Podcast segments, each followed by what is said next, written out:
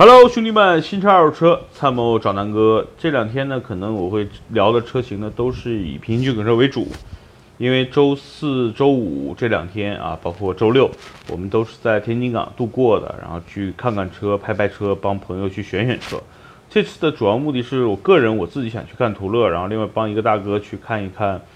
这个呃林肯的领航员啊，百闻不如一见，闻名不如见面啊。今天真的。呃，因为之之前车展看过领航员，然后没有近距离接触，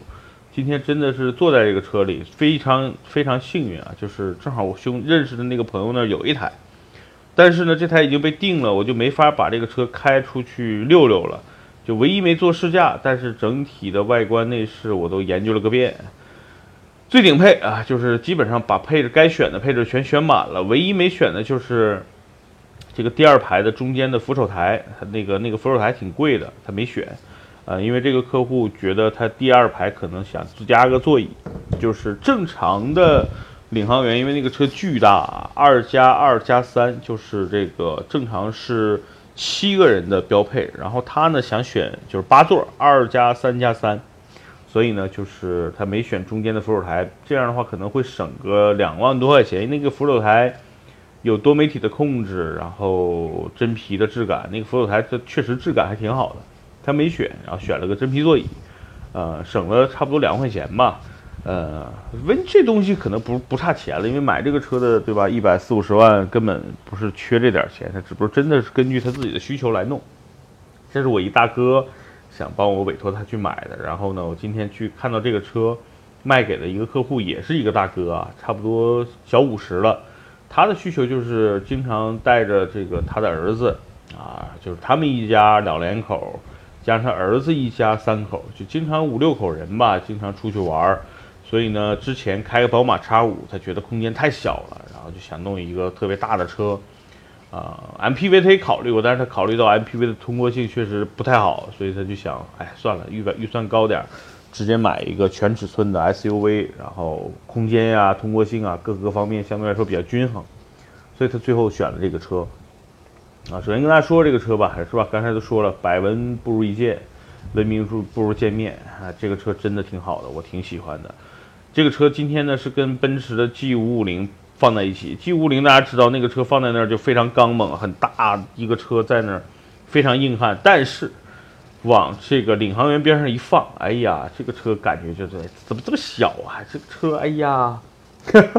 所以就能说明这个领航员真的是巨大无比啊！简单跟大家说这个车的这个这个简单情况，林肯领航员啊，定位是一个美国，在美国定位全全尺寸啊，最豪华的一个啊加长的 SUV 啊，分长轴、短轴两个版本。跟它同平台的呢，其实就是福特的征服者啊，Expedition，然后 Expedition 呢也分长轴跟短轴。那这两个车呢，实际上就是挂着两个标的不同的这个 SUV 啊，一个是挂福特标，一个是挂林肯标。然后呢，实际这两个 SUV 都是在普通版本的福特 F 幺五零这个平台上升级改造的。呃，皮卡嘛，对吧？皮卡的平台改造的，那皮卡原来比较弱的就是悬架，因为皮卡的更多是为了实用干活嘛，所以呢用的这个呃更偏向于载载重性，所以呢在这个 SUV 上，他们在舒适性上做了一个改改进啊，比如说改改进了前后的一个悬架，所以呢这是在皮卡平台上打造出来的一个车，跟这个雪佛兰旗下的什么泰浩啊和这个萨博班其实是一样的啊。然后大家知道这个，你对应雪佛兰那个平台的，那就是这个凯迪拉克的凯雷德了，对吧？所以呢，这些车都是在美国那个旮瘩销售的这个巨大无比的地球上的呃怪物。呃，我之前跟大家聊过，美国的成功人士有三大标配，这个 SUV，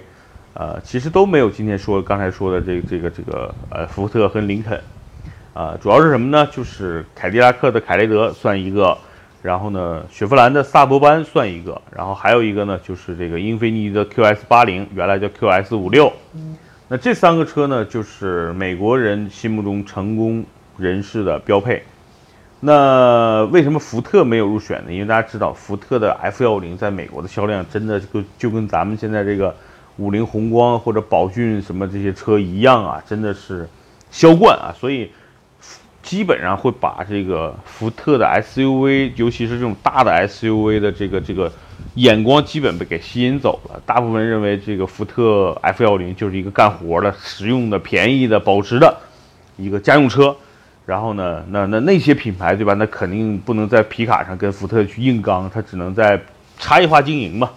所以呢，他们他们瞄准的是全尺寸 SUV 的市场。所以福特在这方面相对来说。呃，因为本身基础销量好，所以它也没有说在营销上或者说在产品力本身上下太多的功夫，这是我自己感觉啊。那这一代领航员确实就不一样了，因为以前的领航员的内饰极其糙，和以前的这个征服者就福特的 X Expedition 没什么区别啊，内饰也没什么豪华感，外观呢也没那种所谓的豪车的感觉。这一代领航员完全脱胎换骨的变化，由内而外啊，内饰这次我感觉，原来都说内路虎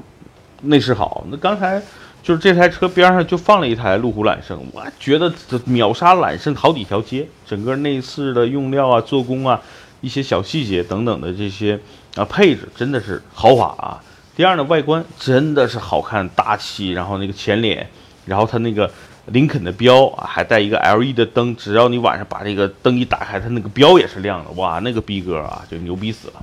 然后整个气势比奔驰大 G、比路虎揽胜牛逼多了啊！啊，所以呢，今天就是就由内而外的这个车的，确实它的变化让我在拍摄视频的时候也由衷的喜爱上了它。然后 3.5T 啊，这是跟目前福特的猛禽 Raptor 3.5T 一样的这个动力。它更强调的是城市和加速的感觉。然后，如果你想干重活，大部分还是去买原来5.0的 V8 的发动机。那六缸发动机目前数据最好的就是这 3.5T 了。确实，百公里加速这么大的车，将近三吨，好像才呃六秒多啊，那已经非常快了。哎呀，三吨的车，百公里加速六秒，牛不牛逼啊？吓不吓人？所以这个车由内而外好开，然后空间巨大，第二排、第三排都都都能坐像南哥一样的成人，第三排之后还能放很多行李，所以这个车是一个长途自驾游的一个必备的一个车型啊，真的很牛逼，内饰外观啊，因为音频呢很难能够把这个车讲的特别啊，我的这种感受特别直观的跟大家讲出来，所以呢，大家可以关注一下我的这个公众号或者是其他平台南哥说车的这个内容。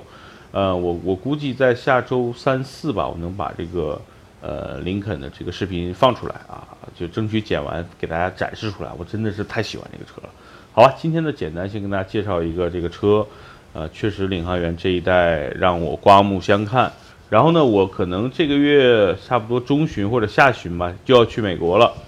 然后呢，抱带着一些遗憾吧，我看看能不能在美国去找一台这个车，在路上感受一下长途驾驶的这个感受。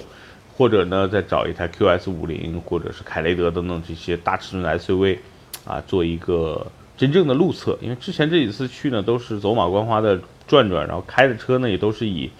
天籁啊、这个呃锐界啊这些车为主，还没开特别大的车。所以这次去呢，要么搞皮卡，要么搞这种全尺寸的 SUV，给大家做一个体验和分享，好吧？呃，确实天津回来，人现在状态不好，很很疲惫，嗓子也不舒服。那今天这个音频简单跟大家聊一聊，然后大家如果有兴趣，随时加南哥的公众号、微博啊，南哥说车，然后，呃，随时沟沟通交流，好吧？那今天这期节目到这儿，拜拜。